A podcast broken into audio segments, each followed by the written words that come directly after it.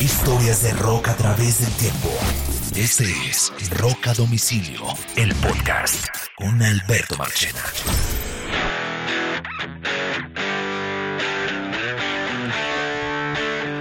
Bienvenidos a una nueva edición de Rock a Domicilio. Este sí es Semana Rock. Uh, y es que nos pasó algo muy curioso.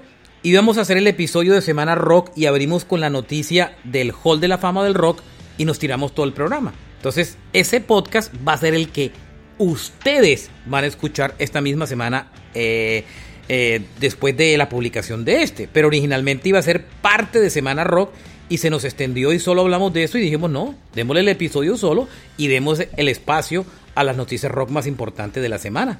Alberto Marchena eh, les dice hola, ¿cómo están? Mi partner in crime pasando mucho frío en Barranquilla, Carlos Oñoro. hola Marche, ¿cómo estamos? Un abrazo. Bueno, eh, hay esta semana hubo noticias, aparte de las nominaciones del Hall de la Fama del Rock, que no vamos a hablar porque um, eh, le vamos a dedicar un capítulo especial a eso.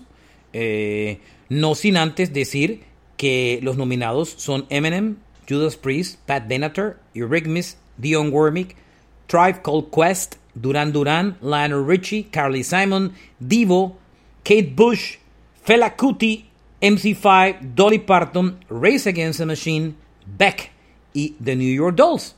Eh, antes de cualquier cosa, eh, pues decirle que oigan el programa especial donde hacemos el análisis de los nominados y esperar cuándo salen los elegidos. Y voten en la página, así sea por diversión, por, como por practicar el voto que se eh, hará efectivo en muchos países este año. Y si no queda el artista que usted quiere, pues ya se va entrenando. Acostumbrando. Ya se va entrenando a eso. A la realidad. ya, ya, se va entrenando a esa vaina. Literalmente. Ya se va entrenando a que su candidato no quede. bueno, vamos a abrir con noticias de rock. Y las, de las primeras que me gustaron esta semana fue eh, los Chili Peppers venían haciendo conato de anuncio de un nuevo disco, de una nueva canción y de un nuevo álbum. Eh, este disco lo tenían ya listo hace rato, lo aguantaron por la pandemia y ya anunciaron oficialmente todo. Lanzaron la canción que se llama Black Summer. Eh, este disco es todo producido por Rick Robin. Marca el regreso de Fruciante, de, su guitarrista John Fruciante, después de creo 16 todos los Hierros. Eh, desde el 2006, Machi. Desde, el 2006. Desde el Stadium Arcadium, si no me equivoco. el nuevo álbum se va a llamar Unlimited Love eh, tiene 17, 17 canciones. Como siempre, como siempre. Ellos desde hace muchos años el CD lo revientan, llegan hasta el 73 minutos, siempre llenan los discos así, son así. ¿Por qué hoy en día los discos son tan largos? Y les voy a explicar por qué. Porque en la era del streaming, entre más canciones tenga un disco, más ventas, más posible, o sea, más reproducciones tienen. Entonces, hoy, así como antes los grupos sufrían en la época del vinilo por solo tener 8 o 9 canciones en un disco y eliminaban cualquier cantidad de temas. Y 45 minutos nomás. Claro, y quedaban millones de canciones para reediciones y pendejadas de esas. Hoy en día, un artista saca un disco de, un disco de, de 9 canciones, 10 canciones, es un esperpento.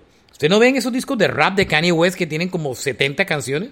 Bueno, eh, claro, no, esos discos no salen en vinilo porque pues los que coman Kanye West no compran vinilo, pero además de eso porque serían como cuatro discos, ¿sí me entiendes? Y pues... Usted, usted pone play, se queda dormido, y pero Kanye se gana...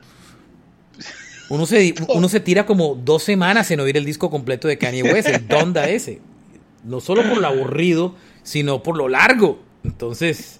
Eh, y ahora va a ser un Donda 2. ¡Ah! No, es suficiente. A un 2. madre. Manson está ahí, entre otras vainas, colaborando ahí, pasando agachado con todo ese tierrero que tiene. Bueno, ah, el nuevo álbum de los Chili Peppers es producido por Rick Robin, eh, que ha trabajado desde el Block Sugar Sex and Magic en grandes discos de los Chilis. Es uno de sus aliados claves. O sea, eh, y además marca el regreso de John Fruciante, que no estaba desde 2006, sí, 16 años. Que es el alma que es el alma compositora de esta banda. Eh, Fruciante eh, tuvo mucho miedo, leía esta semana que tenía mucho miedo de regresar al grupo porque sentía que no se encontraba creativamente en su mejor momento y pensaba que no podía aportar a escribir canciones. Los Chilis lo querían grabar porque él es el mejor compositor que tiene ese grupo. ¿Sí me entiende? Tiene eh, un espíritu, un espíritu diferente, como si fuera alguien separado de toda la, de, toda la, del ambiente de la fama. Él, él es como un, un, real, como un natural ahí que. Yo lo conocí, Oñoro. Cuando ellos sacaron el disco, ¿cómo se llamó el que vino después de Californication? El By the Way. Eh, Tal vez. Sí, ellos yo los conocí a ellos, yo los fui a entrevistar en ese disco en el Chateau Marmont porque ahí fue donde grabaron el disco. Y hablé con Chad Smith, además fue muy sencillo porque era, era como un cuarto de hotel y en el cuarto de hotel eh, era como una habitación gigante, como un apartamento ahí en el Chateau y, mm, y estaban todos de un lado para otro. Entonces uno se acercaba al que quería y lo entrevistaba y tal y, y eso fue en el 2002. Eh, y en San Francisco los entrevisté, no se me olvida, no, en Los Ángeles, perdón. Y em, eh, me acuerdo que hablé con Anthony Kiddis y hablé, a Fliege iba por un lado para otro y, hablé con Chad Smith y, y vi a Fruciante, que, yo siempre he contado que me impresionó porque los brazos los tenía quemados y tatuados encima por el tema de la drogadicción. Él eh, se quemó a sí mismo. Claro. Em, Él se quemó a sí mismo para no inyectarse. Para inyectarse, sí, sí. Este disco es fantástico. Eh, dicen muchos que va a ser muy bueno.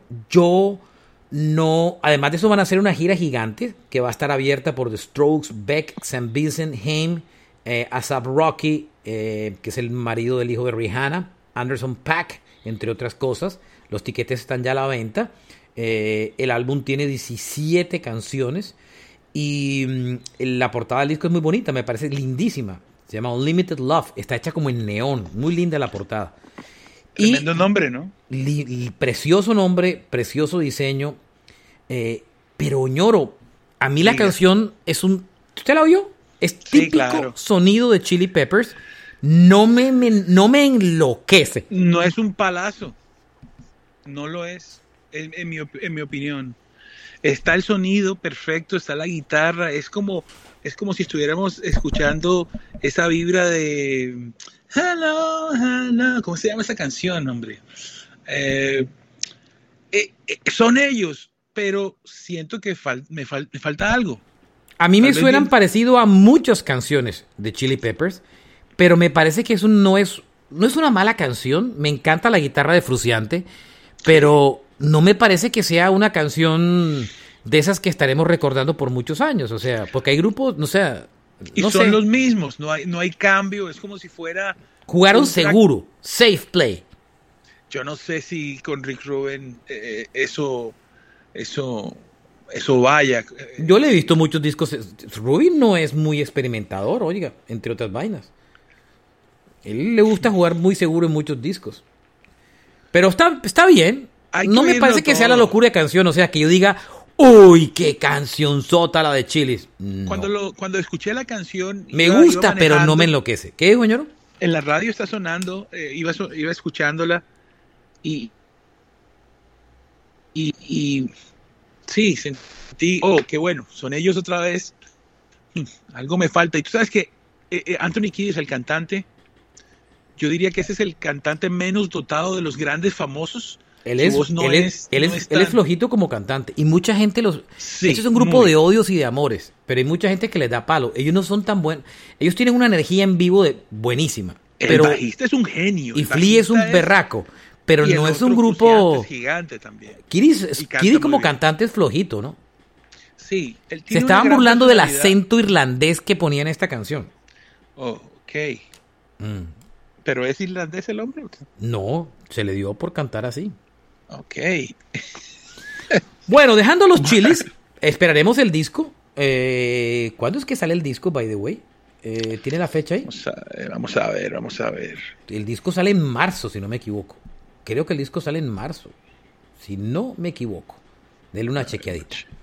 Bueno, uh, por otro lado, esta semana se lanzó un nuevo álbum de Korn. El viernes se lanzó un nuevo disco de Korn, que ya veníamos el anunciando. Requiem, ¿no? El Requiem. Eh, el 4 de febrero se lanzó eh, este nuevo disco. Eh, el grupo ya, este, este grupo lo graba, este, este, disco lo grabaron durante la pandemia y ya habían publicado varias canciones con anticipación. Em, eh, y esta semana me sorprendió una noticia porque el grupo dijo que ya estaba trabajando en otro disco. O sea, el Forgotten lo lanzan, pero en el Requiem lo lanzan. Había lanzado ya tres singles antes: Start the Healing, Forgotten y Lost in Grander. Eh, y eh, eso lo complementan con, eh, con más canciones. Este es el disco número 14 de Korn. Ya están trabajando en el 15. Esta banda está. Estos manes están trabajando como locos. Yo lo vi el verano pasado en Estados Unidos en concierto. Lo fui a ver. muy bien. el grupo tocando muy, muy, muy bien. Em, y ya tienen gira para este año. Con eh, Ayer tocaron en Los Ángeles con System of a Down, en unas fechas que tenían postergadas desde el año anterior. Y System Corn. Sí, System y Corn hicieron dos fechas eh, en Los Ángeles. Estaban vendidas desde, la, desde la pandemia, lo habían suspendido. Y ahora este año van a hacer gira con Chevelle y con Code Orange. Ya yo por mi lado los tengo tachados, ya los vi el año pasado, estoy bien, ya con eso tengo suficiente. Eh, y el disco de Korn no lo he oído completo, para que, que sí, sí, no, no los voy a echar aquí, me la voy a tirar. He oído como 6, 7 canciones. Y es típico disco de Korn. Ahí no hay nada raro ni electrónico. ¿Experimental? No, nada. Korn típico, duro, oscuro, fuerte. O sea, volviendo un poco a sus raíces. alejado de la electrónica. Yo estuve unos años electrónicos ahí raros. Muy buenos, un experimento muy buenos, increíble. Muy buenos. Eh, eh, curiosamente muy buenos. Pero, pero buen disco, ñoro. Buen, buen, buen, buen disco. El de Korn, chequenlo. Korn clásico. Clásico Korn de todos los tiempos. Eh, ahorita me preguntaste por el disco de los Red Hot. Sale el primero de abril. y, ah, mira cómo, y mire cómo es Google. Pongo ahí Unlimited Love, Red Hot Chili Peppers. Lo primero que sale, la primera cosa que sale es ¿Is Anthony Kiddis Irish? ¿Vio lo que le dije? Lo que le dije es que ese fue el talk of the town de la semana. La gente le estaba tomando el pelo al acento de Anthony Kiedis en la canción. No, pues no, el hombre es de Michigan y sus abuelos vienen de Lituania. Mm. O sea que. No. no. Este man, este man está en tremenda forma física. Tiene una noviecita que tiene como 21 años. ¿Cuánto tiene Anthony Kiddis? No, imagínese. ¿Cuánto tiene tendrás? Tiene 59 años. ¿Ya lo chequeó? Sí, nació el primero de noviembre. Y está saliendo con una culicagada como de veintipico de años. Uy, qué susto. Bueno, otras personas dirán, qué rico. Yo he llegado a tener una diferencia de 16 años. No, mentira, creo que alguna vez tuve un poquito más. Pero de una relación establecida, 16 años ha sido mi récord. bueno, no alejemos, esto no es nuestra vida personal. Ahí está claro, ahí está claro que hay dos dos, dos sí, la, mente y el cuerpo, ¿no? Y a veces van separados el uno del otro. Total, sí. bueno, um, esta semana sorprendió el single nuevo de Liam Gallagher, Everything is Everything's Electric. Sorprendió porque la canción ya estaba anunciada, es el nuevo álbum de Liam que ha estado súper activo, eh, pero sorprendió entre otras por quién era su partner en la composición invitado a tocar la batería. Nada de más y nada menos que la diva de todo, la que no se pierde ningún paseo, Dave Grohl.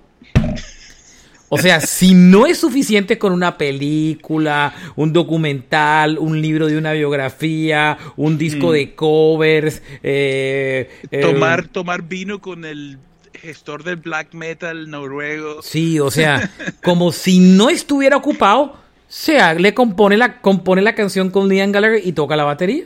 O, o sea, ¿sí me entiende? No me, o sea, nosotros teníamos un amigo. Imagínese la agenda de ese man. ¿cómo yo tenemos un amigo que le decimos todo evento. Es más, a, mí se me olvida su nombre. Es todo evento. Y le decimos, ¡Hey, todo evento! Porque usted iba en Bogotá a cualquier evento. O sea, el lanzamiento de, de un chicle hasta el concierto de metal noruego más oscuro y ahí estaba todo evento. Y le decíamos todo evento, porque desde el cóctel de lanzamiento de... la caída de una olla, ahí estaba el hombre. Ahí estaba el man y estaba en el concierto de metal y estaba en la cosa cultural y todo evento. Así es Dave Kroll. Dave, todo evento, Kroll. Eh, la canción está bien. Es producido por Greg Kurstin, que ha venido trabajando con, con él durante mucho tiempo. Eh, pero es una buena canción. Hace parte de un disco que se llama Come On You Know, que saldrá el 22 de mayo. Y, y la canción es buena. Es una buena canción. Yo no siento tanto la batería de Grohl, pero bien. Pero es una combinación rara. Yo no me hubiera imaginado a Grohl tocando con Liam Gallagher. Con, con, con, con uh, Liam Gallagher. Es un, dos mundos totalmente diferentes, el, especialmente porque los ingleses odiaban el, el grunge. Eh, pero es la misma época, ¿no? Es la misma época, pero eran dos mundos diferentes. Acuérdese que lo que sí. hicimos un episodio de eso, el sí, Britpop versus el grunge. Los ingleses odiaban el grunge porque era americano. Habían los americanos recobrado el, el, dominio del rock y los ingleses les dolían el alma, iban de frente con el Britpop, con Oasis y Blur al ataque y, es, y eso los fundió. Pero, pero la canción es buena, chequenla. Yo le tengo cola a Liam Gallagher porque la última vez que fui a un Lollapalooza en Chicago, como cuatro años, cinco años, cuatro o cinco años, Liam que tocaba. Ya yo había, había visto a Noel tocar en un picnic en Bogotá y Liam tocaba y me fui a ver a Liam porque me llamaba mucho la atención y tocó como las 5, 4, 5 de la tarde en un escenario pequeño porque Oasis no es tan grande en, en Estados Unidos como la gente piensa, salvo en dos, tres mercados.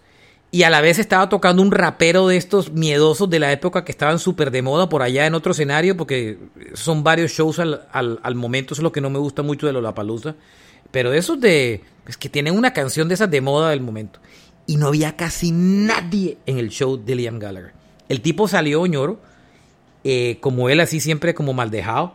Y a la, ter a la cuarta canción se salió y no volvió. Y canceló el show. No siguió el show. Dijo y que estaba enfermo y tal, pero todo el mundo dijo que salió y se cabrió porque no había gente. Parecido a lo que pasó con, en el picnic con Draco. Eh, no, Draco era porque la gente estaba haciendo mucha bulla y hablaba, ¿no?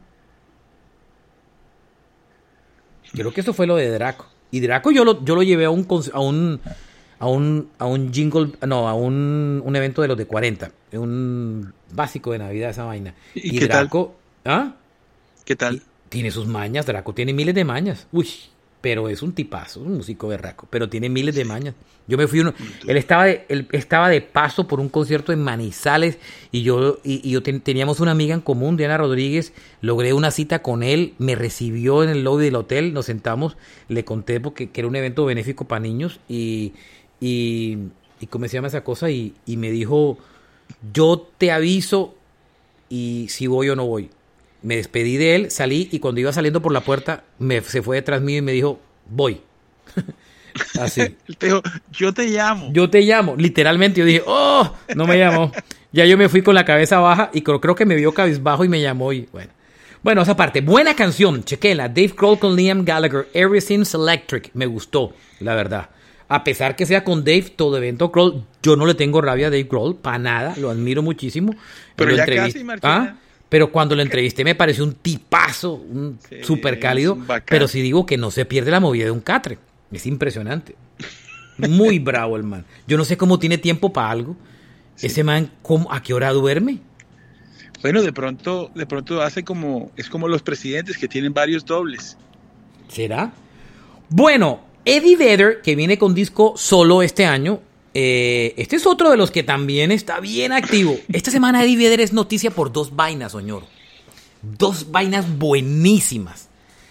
La primera es que arrancó su gira en solitario sin ni siquiera publicar el disco. El disco, se, el disco tiene 20, el disco se llama Airline, Airline eh, y ya arrancó, la gira eh, de conciertos. El disco está muy bueno. El disco lo está produciendo Andrew Watt, que es el productor de Post Malone, el que produjo el último álbum de Ozzy, y que ya Pearl Jam dijo que está trabajando en el próximo disco de Pearl Jam. Ese disco va a ser súper interesante. Ese disco de Pearl Jam, producido por Andrew Watt, porque Andrew Watt da un sonido súper fácil, súper comercial. Va a sacar un poquito del aburrimiento, la monotonía y, eh, en el que está últimamente Pearl Jam. Eh, el, show que lo está, la gira la está haciendo en teatros, la hizo en el Bacon Theater en New York. Eh, 22 canciones con una banda buenísima. Imagínese usted. Josh, uh, Gohofer, que era el baterista antes de Chili's, Andrew Watt, que también toca la guitarra. Productor, ¿no? Sí, Chad, el productor. Chad Smith de los Chili Peppers está tocando la batería en la gira. Por lo menos en unas fechas mientras arranca la de Chili. Eh, y hizo covers de REM, Drive, ¿se acuerdan? Drive, turn, no, no, no, no, no, no. Canto porque no podemos poner canciones por derechos, no porque quiera, vuelvo a aclarar. Eh, Tom Petty hizo un cover de Tom Petty, Room at the Top. Eh, hizo un cover de The Beatles, de la canción de Harrison, Here Comes the, Sun. Eh, y toca 10 de las 11 canciones del disco. Hizo covers de Pearl Jam. Hizo Wishlist, que es del Jill. Hizo Porch. Hizo Better Man, que es el del Vitalogy. Y cerró haciendo covers de Pretenders, Patti Smite, eh, la de George Harrison y de Bob Dylan. El set list estuvo buenísimo, buenísimo, buenísimo, buenísimo. Me encantó y a la gente le encantó la gira. Hay muchos videos en YouTube. Pongan Eddie Vedder and the Earth Lines. Ya voy a armar un playlistito en el canal de YouTube de nosotros que se llama Roca Domicilio para que vean varias de las canciones. La banda suena buenísimo, ñoro. Buenísimo suena la banda. Eh, y hizo All, All, Along the Watchtower, que es de, Jimi, Hendrix. Isn't It Pity, que de Harrison. People Have the Power, Better Man. Eh, buenísimo, buenísimo show. Chequénselo. Eh, me encantaría poder ver a Better en, esos, en esa aventura en solitario. El disco nuevo me ha gustado mucho lo que he oído hasta ahora, pero lamentablemente no pasa por aquí, por el sur de la Florida, donde yo vivo. ¿Ve? Uh, y Pearl Jam ya está trabajando, ya están trabajando en un disco nuevo. Andrew Watts será el productor. No creo que esté este año, pero sí el próximo, ñoro. Así que o se está volviendo en el nuevo Dave Grohl. El álbum se llama Earthlink, o sea, como eh, habitante de la tierra. En vez de ser, en vez de pertenecer a un país, es como, como el gentilicio. La noticia de esta semana es adicional con bonus track, es porque Kroll dio una entrevista a un periódico que me, se me olvida cuál es ahora. Y en el periódico se, la va, se va en lanza en ristre contra todo el hard rock y el glam, y especialmente contra Motley Crue. Y dijo que cuando ellos empezaron a salir, era una época en que el rock estaba podrido por estereotipos de bandas como Motley Crue, que lo que hacían era, eh, como quien dice, eh, eh, ver hacer, hacer a la mujer como un objeto, ese, ese, discurso típico del, del, gronchero de la época, que, golpeó mucho, que era el estereotipo de la mujer y toda la vaina y toda la historia. Estamos hablando de Eddie Vedder, ¿verdad? Vedder. Y se fue lanza en ristre contra Motley Crue. Y Nicky Six, y Nicky, Six el que le, el que le responde, sí, Nicky Six le, eh, le, le, responde. Ah, no, no, no, que, primero, que primero Nicky Six dijo que Pearl Jam era la banda más aburrida de la historia de rock. No, no, no, no fue así. El primero, que atacó, el primero, el primero que atacó fue, em, ¿cómo se llama? El primero que atacó fue, coño, estamos hablando, eh, Eddie, Vedder. Total. Fue el primero que atacó. El, es que fue lo curioso en una noticia. Nicky Six se fue, en, fue el que contestó y le contestó diciendo que para él Pearl Jam era, Pearl Jam era una de las bandas más aburridas de la historia del rock. Más de uno debe estar diciendo ahí, eh, sí, son mira aburridos. Lo que, mira lo que dice acá. Bueno, esta es una perspectiva interesante. Dice que él, eh, Eddie Vedder trabajaba como Roddy en San Diego eh, y entonces era el que descargaba los equipos de esos artistas. Dice, él, yo terminaba yendo a shows a los cuales no iría, pero tenía que trabajar. Eran bandas que, que monopolizaron MTV a final de los 80, las, meras, las, las bandas de metal. Eh, y, y, y, siendo decente, diría que yo las desprecio. O sea que él podría decir una cosa más, más dura. Más dura que desprecio, o sea, las odia. wow. Sí, específicamente habla de Girls, Girls, Girls. Y, dice que, que el estereotipo de las mujeres en Girls, Girls, Girls es penoso. Y ya se le fue en Lance and Richter Nicky Six. Pero mira lo que dice. Marche, ¿ni te acuerdas que a veces nosotros discutíamos quién fue el que acabó con el, con el hard rock? Unos dicen que es Kurt Cobain. Yo en particular algún día pensé, fue en realidad Guns. Pero mira lo que dice el hombre. El hombre dice aquí. Que el único grupo que no despreciaba era, era Guns N' Roses. Mira, mira lo que dice. Mm. Eh, sí, lo leí ese Guns N' Roses salió y gracias a Dios, por lo menos ellos tenían dientes. sí, sí, sí. Él, hace una aclaración de Guns N' Roses, la verdad. Em, pero bueno, se agarraron. Oiga, Oñoro, esta semana intenté ver Pam and Tommy, eh, la serie de televisión que hicieron basada en el escándalo del, del, video colado en las redes sexual de Pamela Anderson con Tommy Lee. Aunque ha tenido mucha publicidad en Estados Unidos, qué serie tan mala. Qué mala actuada. Uy, qué cosa, qué bodrio. No aguanté el primer, el primer episodio. Mala, mala. En Colombia la pueden ver, está en un en Stars, ese canal de, eh, de streaming de la misma gente de Disney, está ahí, eh, que es como el equivalente a Hulu en Estados Unidos. En Estados Unidos está en Hulu, para los que están oyendo el podcast en Estados Unidos. Europa sí ya me están pidiendo mucho. Eh, seguramente si Stars está allá, debe estar. pero qué serie tan mal actuada. Y, y, y, aparece y trabaja Seth Rogen en la serie. Pero es, es aburridísima, aburridísima la historia. Pero es la historia de, su relación o de cómo salió el video. De cómo se robó el video. Y también, por supuesto, está la historia de la relación. Pero, no fueron ellos mismos los que lo publicaron. Según ellos, según la historia, no. Oh. Según la historia, no. Eso, eso de entrada ya me sabe a cacho. Sí. Supuestamente era un tipo que estaba haciendo una remodelación en su casa y por venganza se metió a la casa, se robó la caja fuerte de por vengarse de él y por ganar plata y en la caja fuerte estaba el sex tape. ¿Usted se la cree? No sé, la verdad. Yo tampoco creo cuando los artistas dicen que le robaron las canciones y tuvieron que hacer otro. ¿Usted no le cree a Shakira que, le que, que, que, se le perdió ese cuadernito con todas las letras de las canciones de pies descalzos? ¿No le cree a Bono que se le perdió en un aeropuerto el, disco con, el, disco completo que iban a hacer y no salió? O al hombre de Green Day para American Idol. American Idol, Idiot. Idiot. Esos son los tres casos más conocidos de se me perdió el disquito. Sí, o sea, pues nos encanta Shakira. A ella sí le cree. Nada más. Ay, qué sapo eres. bueno, ah, esta semana se murió una leyenda del trash. Y se lo voy a dar todo a usted, Oñoro. Por favor. Se murió John Sazula, el fundador de Megaforce, la disquera que descubrió, el hombre que descubrió Metallica. Bueno, digamos que... Que no descubrió, pero que le dio la notoriedad Metallica. Todo suyo. Eh, bueno, la primera cosa es él y su mujer. Él y, su, mujer, sí. Mm. Tenían una La mujer se murió hace un año. Exacto, en enero. Mm. Entonces, eh, Johnny tenía relaciones comerciales con un hombre que también está muerto, que es la otra mitad del éxito de Metallica, que es el de Music for Nations. No sé si se llama Andy Black, se, me, se me pierde el nombre. Pero bueno, Johnny Zazula vende música, le llega el demo de Metallica, el demo El man tenía un almacencito de disco.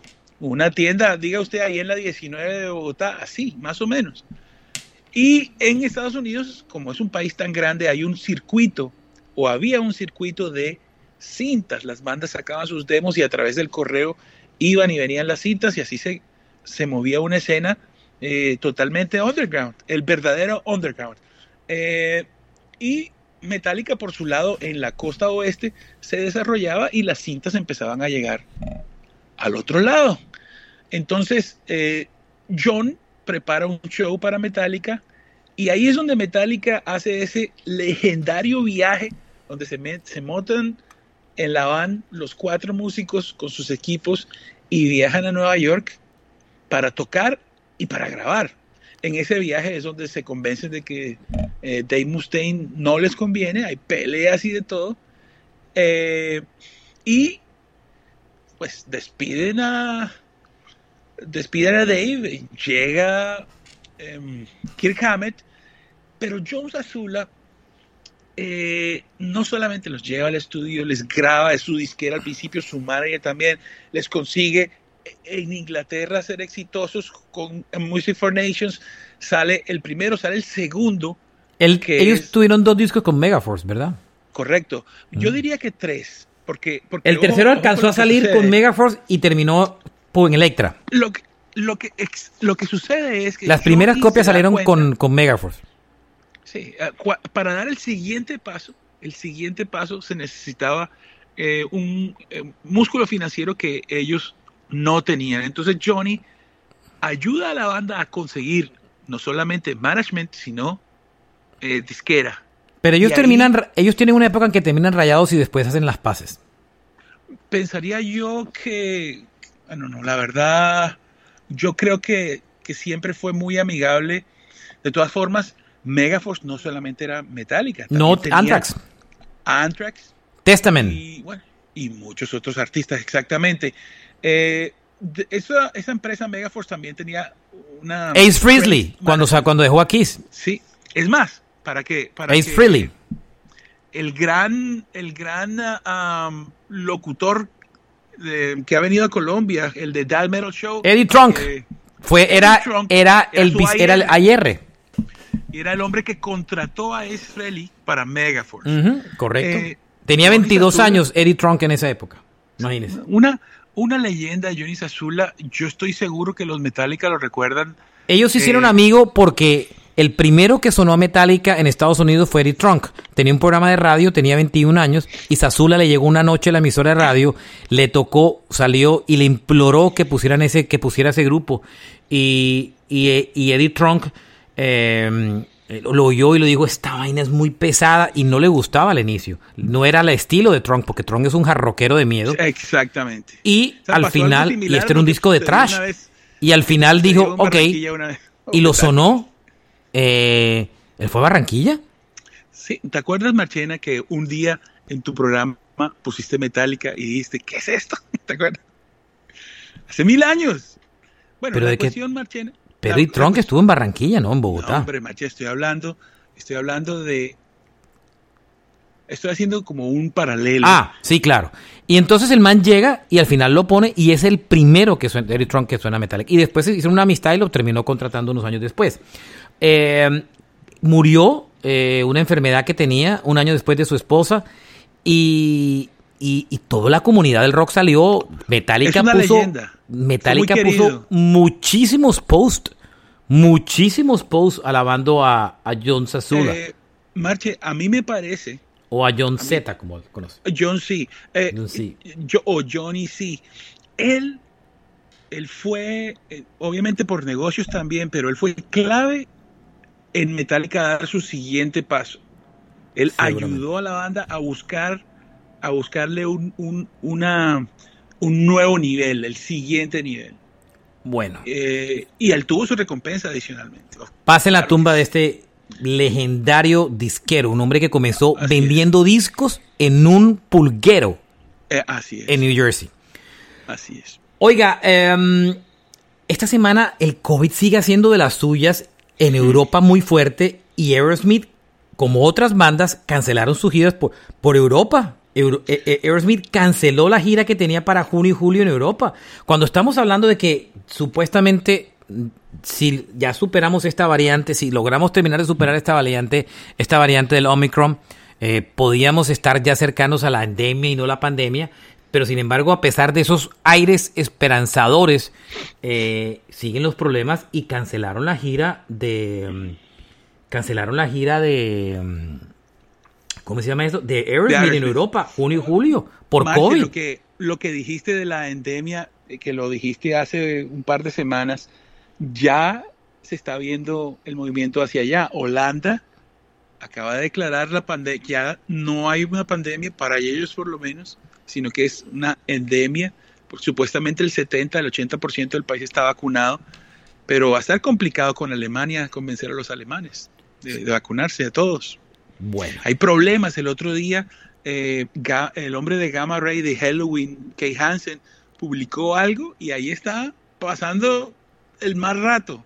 Todos los antivacunas pasan un mal rato. Eh, y si no, pregúntele a Neil John, que tiene pasando un más rato a Joe Rogan, el de Spotify, que hablamos del tema, eh, entre otras vainas, Pero la noticia no es esa porque ya está muy trillada y rayada, sino es que le calcularon acción. cuánto dinero está perdiendo Neil John por no tener su música en Spotify. Está perdiendo 750 mil dólares al año.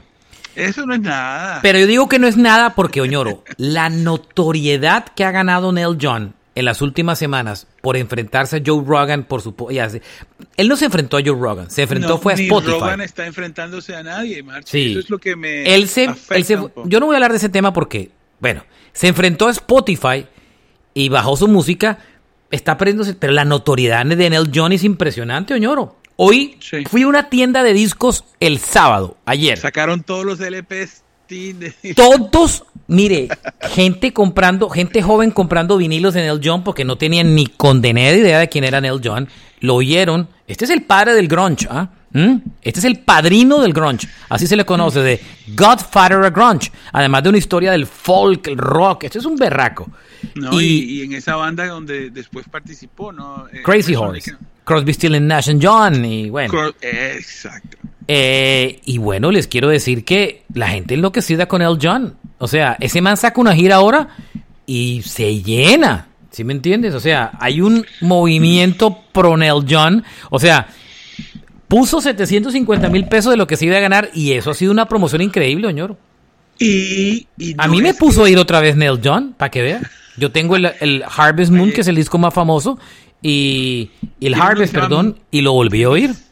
Tiene uno que se llama Mirror Ball, de la época del alternativo, también interesante. Este es el único tipo que ha sido demandado por su compañía de discos eh, o por su director de disquera por hacer discos que musicalmente no eran, o sea, no eran comerciales. Esto es, esto es real. Oiga esa historia, te la voy a contar. David Giffen, cuando creó Giffen Records en los años finales de los 70, comienzos de los 80 y firmó a Elton John, a John, Lennon, a todo el mundo, firmó a Neil John. Y Neil John empezó a sacar discos. Pero Neil John en los 80 se volvió experimental, dejó de hacer esos discos de folk que él hacía y David Giffen se molestó, se emputó, porque Giffen quería que sacara sonido Neil John. Y, Devuélvame la plata. Y entonces lo demandó no por no sacar discos, sino porque es por sacar discos que no le parecían comerciales. El propio disquero. Y para cagárselo, perdóneme la palabra, eh, Neil John decidió hacer discos aún más experimentados. Y hay un disco que déjeme ver si lo logro ubicar aquí, que utiliza unos efectos como si fuera un vocoder solamente para cagarse para joderse la vida. Para joderle la vida a David Giffen. Es increíble la historia. Eh, y lo peor es que el tipo le hizo una gira de dos años. Al, ah, es que estaba buscando en Spotify, qué hueva, cuando no hay nada ahí. y entonces, eh, pero increíble, o sea, increíble. Se puso a hacer discos de música electrónica solo por joder a David Giffen. O sea, este es un terco y peleón de toda una vida, ¿no? Machena, pero me pongo a pensar, ¿cuál, si estábamos hablando de David Giffen, ¿cuál es la disquera de Neil Young? Hoy en día, eh, Warner, si no me equivoco. Tiene varias disqueras por la que ha pasado. O sea que detrás de esa declaración de Neil Young está su disquera. Él no se puede interponer entre la explotación de su música y, o sea. Yo no sé. El hecho es que él dijo que se la quitaran, la quitaran. Pues la disquera le toca obedecer órdenes de él. Porque la disquera. estoy tan seguro. Sí, claro que sí. Ya usted va a inventar sus teorías conspiratorias. bueno, dejemos a Neil John ahí y voy con Metallica, que ya habíamos hablado, por lo de mm. Megaforce y, eh, Johnny C. Metallica va a lanzar eh, en el año que viene, creyera yo, o finales de este año, la reedición, está preparada la reedición del Load y del Reload. ¿Por qué? Unos, está preparando unos box set del load y del reload.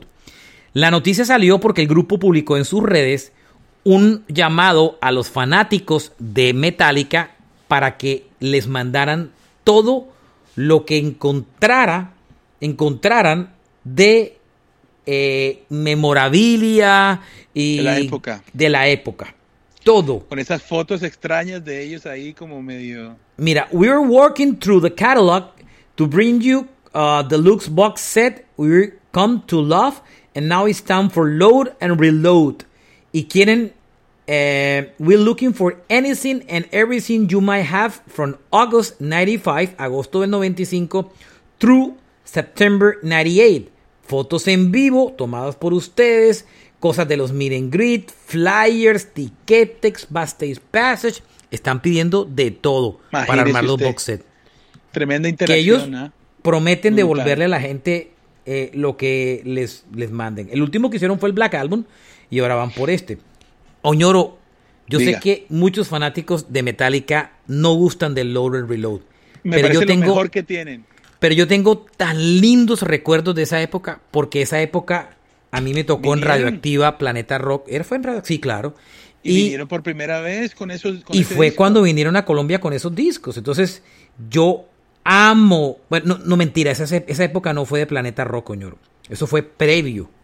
Creo que el, creo que sí, el reload Lo sí. lanzaste, se lanzó con El reload sí, pero el load no. El load se lanzó cuando era radioactiva normal. Que no era rock, sino que sonaba metálica y después eh, el que canta mm, La Masa, ¿cómo se llama? Silvio Rodríguez. No me joda. Sí, eso pasaba. Eh, y eh, mm, y no, es por, eh, no, es, no es por fregar la vida. Entonces... eh, ¿Sonaba Silvio Rodríguez en Radioactivo? Sí, sí, sí, pero era cuando no era rock, cuando pasaba todos los géneros. Sí, es que hubo épocas oscuras. Hubo épocas raras. Acuérdense que por ahí pasó el megabobo, entonces eso es- no era ¿El fácil. qué? esa época. El megabobo. Bueno, em, oiga, eh, Oñoro. Ese es Dave eh, Mustaine. ¿Te estás hablando de Dave Mustaine? eh, no, no, no. ¿De Megadeth? ¿No? Así que vienen Ah. esos reload. A mí me, yo creo que los van a meter en un solo disco. U- usted tiene una teoría muy buena y es que ¿Cuál? dice que si el reload y el load hubieran sido un solo disco, hubiera sido uno de los mejores discos de Metallica. Y yo se la compro. Me encanta esa teoría suya. O sea, eh, bueno, yo tengo que aclararlo. No es mi, no es mi teoría, es, Ah. es, la, es la teoría del escritor del libro que traduje. Ah, usted. Eh, es que dice- es que usted es una voz autorizada en Metallica. Porque Bueno, eh, usted fan, tradujo conozco- un libro de Metallica y lo editó Sí. usted mismo. Así es, así es. Ya van dos ediciones, correcto. Sí, Sí, pero es que en mire, libro- junten un solo disco el Road el Reload. Solo los éxitos. Vale. Exacto. Y es solo, increíble. Solo los éxitos. para que tenga O- Until Sleep, King Nothing, Hero of the Day, eh, Mama Said, esas cuatro del Load, del Reload. A mí me encantaba Fuel. póngale- Amé The Memory Remains. Fuel, Eh, me parecía floja Don't Forgiven también 2, ahí. pero métala. Eh, eh, sí, Whiskey in the Jar. no, Whiskey in the Jar no está ahí. Whiskey in the Jar está en el, en el, en el disco, en el Garage Revisited. En el Garage Inc. del 98. Pero hace parte como de esa de ese No, momento de no, ellos. no, no, no. Ese es del disco de los, co- de los covers. Ese no es del es de la, de la misma época, pero es de, pero no parece, eh, Claro, no se parte. si fueran un si fueran un solo disco que de hecho que de hecho es como un movimiento comercial porque ellos todas esas canciones las hicieron, sacaron primero uno y después Claro, sacaron el otro, eso fue, como es que sacaron, mismo. salieron fue 96 y 97. Ajá, sí. Pero a mí me gustan Las esos discos, ¿saben? controversiales también, muy A mí me gustan esos, a mí me gustan esos discos, señor. Sí, a mí me gusta. es música buena. Lo, lo, lo importante de Metallica, en mi opinión, es que siempre hicieron la música que ellos en cierto momento quisieron hacer. Eh, el, el hombre que los dirige, que es Lars Ulrich, eh, siempre ha dicho que, que si no hubieran salido así esos discos, se hubiera acabado Metallica, porque James tenía ciertas inquietudes musicales que tenían que caber eh, en Metallica y, y pues así es, y es, es un gran sabio. Obviamente después de, de esa época viene los covers, ¿te acuerdas de esa canción de mm, Turn the Page? ¿Te acuerdas? Sí, esa, es- esa es una canción de Bob Seger. Que Esa es- canción, que es después, ese es en el Garage Inc., coñor. Ese disco tiene canción. Turn the Page, que es el primer single, que es una canción de Bob Seger en The Silver Bullet Band, y después hacen eh, eh, y el segundo single es Whiskey in the Jar de ese álbum. Y ese que- álbum le pegaron el, el primero, el Garage Day. Revisited, el Sí, que tenía eh, Stone Cold Crazy de, es meta- un de disco Queen. doble increíble, sí, de puros covers. Claro. Tiene Die Die My Darling, que es buenísima. Sí, ese cover es la canción más exitosa Y ellos vinieron a Colombia en la gira del Load Reload. Pero nosotros en la radio sonábamos Whiskey in the Jar. Pero para ellos no estaban haciendo gira de ese disco. Y ellos no sabían que ese disco estaba tan pegado. Y como Metallica estuvo solo horas, ellos se bajaron del avión y se fueron al escenario. Entonces, nunca nadie le dijo, oiga, es que aquí está pegada Whiskey in the Jar. Y todo el mundo se quedó esperando Whiskey in the Jar. Si usted le pregunta, ¿qué le pareció el, el concierto de Metallica? ¡Del puta, yeah! Pero no tocaron Whiskey in the Jar. Ese era el comentario de todo el mundo. No se me olvida. Yo estaba, yo estaba en el, yo estaba en Metallica llegó, no pasaron por camerino, entraron directo. Yo me paré al lado de la escalera de la tarima donde ellos iban a subir y tenía siete ganadores de Metallica que se habían ganado el Miran Grid, entre ellos dos que se habían hecho tatuajes de Metallica. Y los todos, para que Metallica los cosieran, se pararon en una filita al lado del escenario con su disquito en la mano para que Metallica se los firmara. Eso fue un concurso que hicimos con Radioactiva. Hay paraditos, hay todos. Y todos así, o sea, los manes de seguridad de Metallica, los macancanes esos, o sea, y los manes se bajaron y, y mientras iban a subir al escenario, mientras iban subiendo a la tarima, cada uno pasaba y le firmaba los disquitos a los oyentes que quedaron ahí. Se subieron al escenario, los manes de seguridad los sacaron, los metieron al otro lado y así fueron. Así fue el Miran Grid que logré negociar ahí con los de Metallica para ese show. Pero fue súper emocionante. Los, los oyentes estuvieron en la tarima antes de que los manes subieran. Fue una vaina bella. bueno, ñoro. Qué tiempos aquellos, ¿no? Bellos tiempos. Oye, Marchena, vamos a hablar de, la, de que Neil Young logró que borraran 100 pedazos de 100 capítulos de Joe Rogan.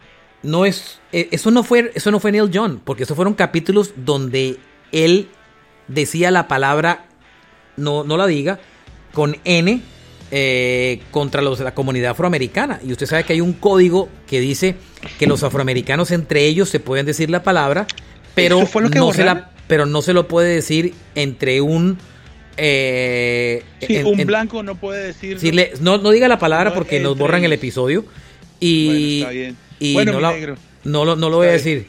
Y entonces, eh, eso, em, eso, es una, eso es un código de ética en Estados Unidos que la gente no, no, entiende. Usted no puede decirlo y, y con la comunidad afroamericana hay que respetarla por eso. Y, y, solo se lo pueden decir entre ellos, pero usted puede ser muy amigo de ellos y andar en un combo de, de amigos de afroamericanos, pero usted no puede decir esa palabra en público. Eso le ha costado eh, veto a músicos de country, rock, de todos los géneros. Y los episodios que borraron fue por eso, no fue por el tema de, la vacuna ni nada, fue porque le sacaron un, un, le sacaron un video con todas las veces que el man decía la palabra muchas veces. Ese man es un racista, no tengo la menor idea, no tengo la menor duda. Ese man es racista. Pero es que oiga el podcast, el man es racista. ¿Por qué cree que le borraron 100 episodios? El man es racista. El man es racista. Qué pena. O sea, y él dice que no es racista. Es racista, es racista. Yo lo he, analizado. Mire, eh, la gente se conoce, Oñoro, la gente se conoce por su público. ¿Y quiénes son los que oyen a Rogan? Todos esos de su eh, línea. La mayoría, Oñoro. Eso también, eso también encaja en, ser racista, pero lo que sí me parece, Joe Rogan es un tipo que, que claramente es pro drogas eh, su mensaje Yo eso no sé. Eso de drogas no me lo sé. Sí, mira, su gira se llama 4, 420, que es el código, un código especial que significa eh, cannabis, marihuana. Y, por ejemplo... Bueno, pues que el cannabis hoy en día, pues... Y hablando él con, con uh, Elon Musk, em, empieza, empieza a hablar de los hongos y trata como de, de hacer que, que Elon diga que los hongos son deliciosos y que todo tipo de hongos y que, ¿sabes? Él, está como, como metido ahí. Bueno. Eh, pero, bueno, pero yo no quiero hablar de Rogan porque la mayoría de los que oyen este podcast no tienen ni condena idea quién es Joe Rogan, la verdad. Y entre otros, yo tampoco es que sea mucho. No lo he oído. una entrevista con Steven Tyler y con eh, David Lee Ross que vale la pena. Nos vamos, gracias a todos por oírnos, Carlos Oñoro, Alberto Marchena. Eh, espero que hayan disfrutado este episodio con las últimas noticias del rock. Un abrazo para todos ustedes. Abrazo, amigos, hasta luego. Chao. Bye.